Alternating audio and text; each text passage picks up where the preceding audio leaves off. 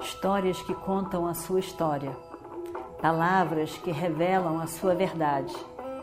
Com você, o conhecimento milenar dos Vedas. Escute diariamente e recomende a um amigo.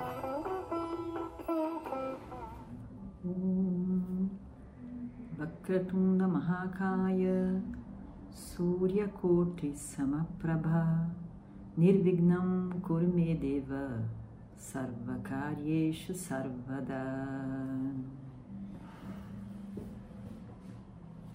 Estamos agora de novo no Mahabharata, na história que agora temos a guerra, a história da guerra. A guerra de Kurukshetra, a guerra entre os Pandavas e os Kauravas. A guerra que Duryodhana tanto quis, tanto desejou. Duryodhana botou toda a fé de sua solução na vida e felicidade na guerra contra os primos. Ele tinha duas pessoas com quem ele mais contava, na verdade três. O avô Bhishma, invencível até em relação aos devas, Dronacharya, um grande mestre de armas, que sabia tudo de armas. E o seu querido Karna, também chamado Radheya, que era também poderoso e invencível, discípulo de Bhargava, o grande, e que era equivalente a Arjuna. Duryodhana achava que era uma questão de um dia. Essa guerra acabaria e ele seria entronado rei, rei único de todas as terras do seu pai e do seu tio, Dhritarashtra e Pandu, sem competição com aqueles primos, os Pandavas. Que surpresa foi essa? Para Duryodhana, de que não era assim, não foi assim. Quantas vezes todos disseram: é impossível matar os Pandavas. Os Pandavas são protegidos por Krishna. Krishna é um avatar, uma encarnação divina. Do divino, especialmente, sem um karma, que como tem um diva, mas uma, um nascimento específico para dar uma reorganizada aqui em relação ao Dharma nesse mundo.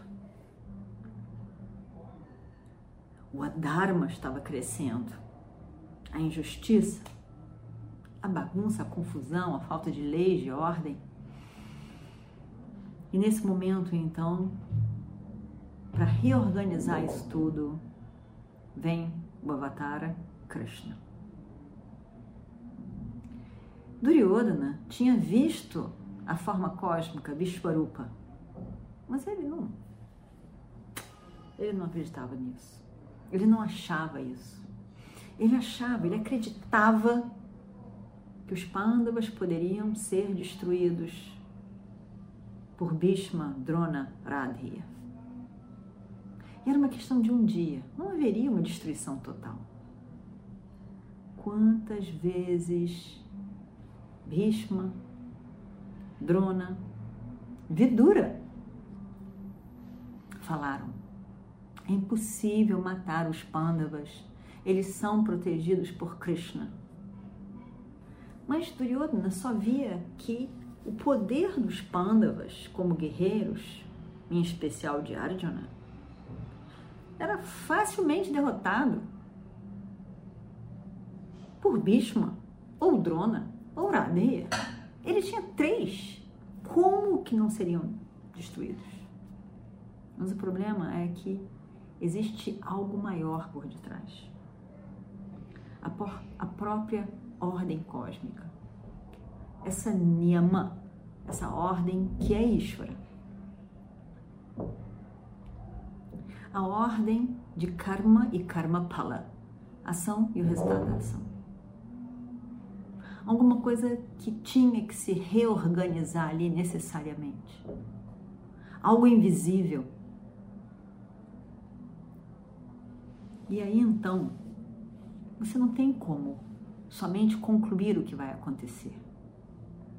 A gente não pode saber exatamente tudo o que vai acontecer. Tem algo invisível, que é a ordem cósmica. Não é só o desejo nem o esforço do ser humano. Tem algo maior que se impõe pela própria ordem. Duryodhana não estava vendo, nem queria ver, nem conseguia ver. Ele achou tudo aquilo muito estranho, e dia após dia ele estava achando tudo estranho, fora o primeiro dia. Mas ainda assim, não houve o final da guerra.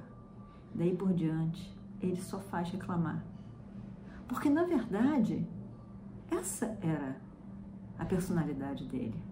Ele, ele não achava que haveria essa destruição toda. Ele achava que era algo simples e fácil.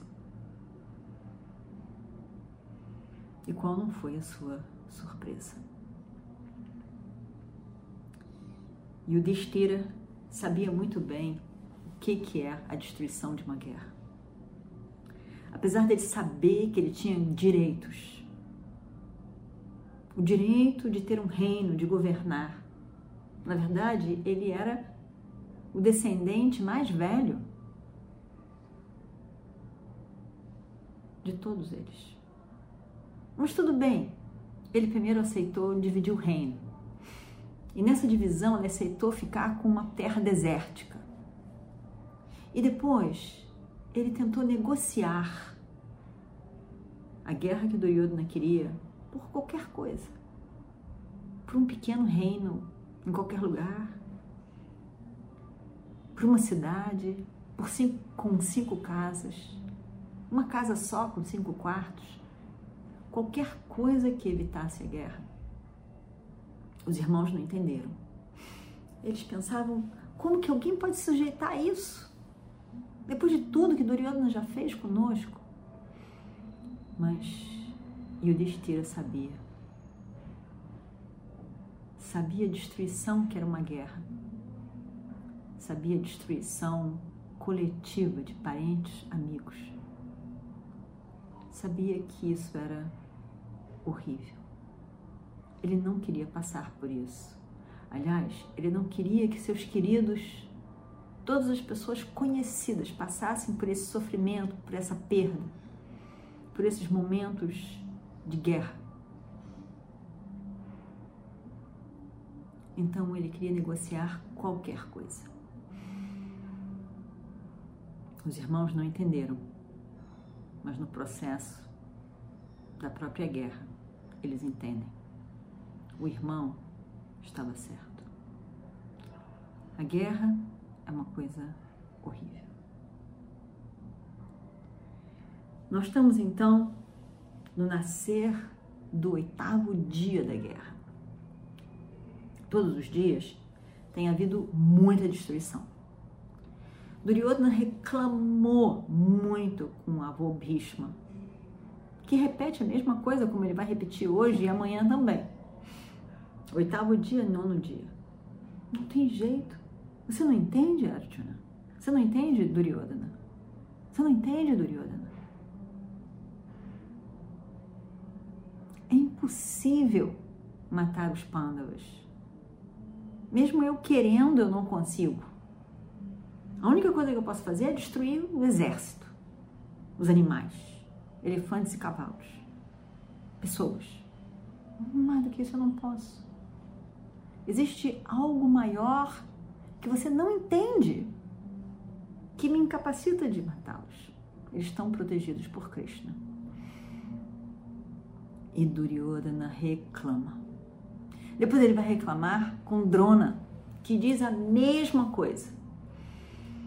Ele está muito triste, muito desolado mesmo. Mas cada dia, um novo dia para a guerra. E ele não desiste. Ele tem esperança de novo. Hoje vai. Nasce o oitavo dia da guerra. E os Kauravas, organizados por Bhishma, fazem um vyuha, uma armação do exército chamado Urmi, que é um oceano. É muito peculiar e se estende para todos os lados, como ondas, exatamente como o oceano. Bhishma e Arjuna gostavam de se divertir na organização do exército. E um organizava dessa forma, o outro organizava de uma outra forma, ou que fosse antagônica uma outra, que se complementassem e que fosse mais estranha. E aí então, Yudhishthira pede a Arjuna que organize a, o exército. E ele faz na forma de Shringa, Shringataka, Shringataka, que é uma formação como se fosse um, um, um chifre. E aí então as duas são estranhas, uma na forma de oceano e outra na forma de chifre. E, e assim eles desenvolveram, desenvolveram essa arte e usavam essa arte no meio da guerra. Os confrontos começam. Primeiro, de uma forma geral. Aí então, vários dois duelos acontecem. E logo no início começa algo terrível entre Bhishma e Bhima. E Bhima está com força total para destruir o avô. Ele solta várias e várias e várias flechas em cima do avô. E ele mata os cavalos, o charreteiro do avô. Duryodhana fica fica apavorado. Ele é o chefe, comandante em chefe do exército de Duryodhana. Sendo atacado dessa maneira, será que ele vai morrer agora? Ele fica apavorado. E aí ele vai para lá, vai para lá com seus irmãos. Bima estava terrível. Quando e ele tinha, lembram-se? Ele tinha feito a promessa de que ele mataria todos os irmãos de Duryodhana e o próprio. Hum. Duryodhana e do Shasana riram a valer naquele dia. Mas ele disse: Eu faço essa promessa e eu vou cumprir. E aí, Bhima, que já havia matado oito irmãos de Duryodhana, mata mais oito irmãos de Duryodhana. E Duryodhana fica arrasado completamente arrasado. Até porque ele viu a matança e ele não conseguiu fazer nada.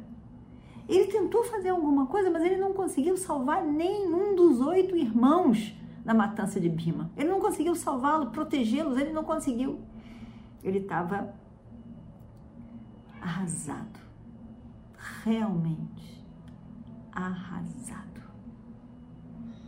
E aí, nesse momento, Duryodhana se lembra daquela cena, daquela cena onde eles tinham trazido Draupadi pelos cabelos de dentro dos aposentos. Tinha querido despila, mandado que ela sentasse na coxa, nas pernas de, do Shasana. E vendo aquilo, Bhima disse: eu vou quebrar essa coxa de Dushasana. Eu vou matar todos esses Kauravas, inclusive você, Duryodhana. Com raiva, ele promete que vai matar todos os irmãos. do Shasana, próprio Duryodhana, a coxa de Duryodhana, ele vai quebrar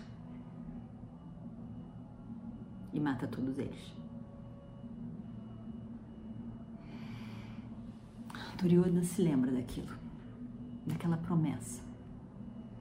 Está completamente arrasado. Será? Será que isso vai acontecer de fato? Ele pensa. E aí ele vai falar de novo com o avô, Bhishma. Ele diz, e vamos ver o que acontece no próximo capítulo. Om Shri Guru Bhyo Namaha Harihi Om Histórias que contam a sua história, palavras que revelam a sua verdade. Com você, o conhecimento milenar dos Vedas. Escute diariamente e recomende a um amigo.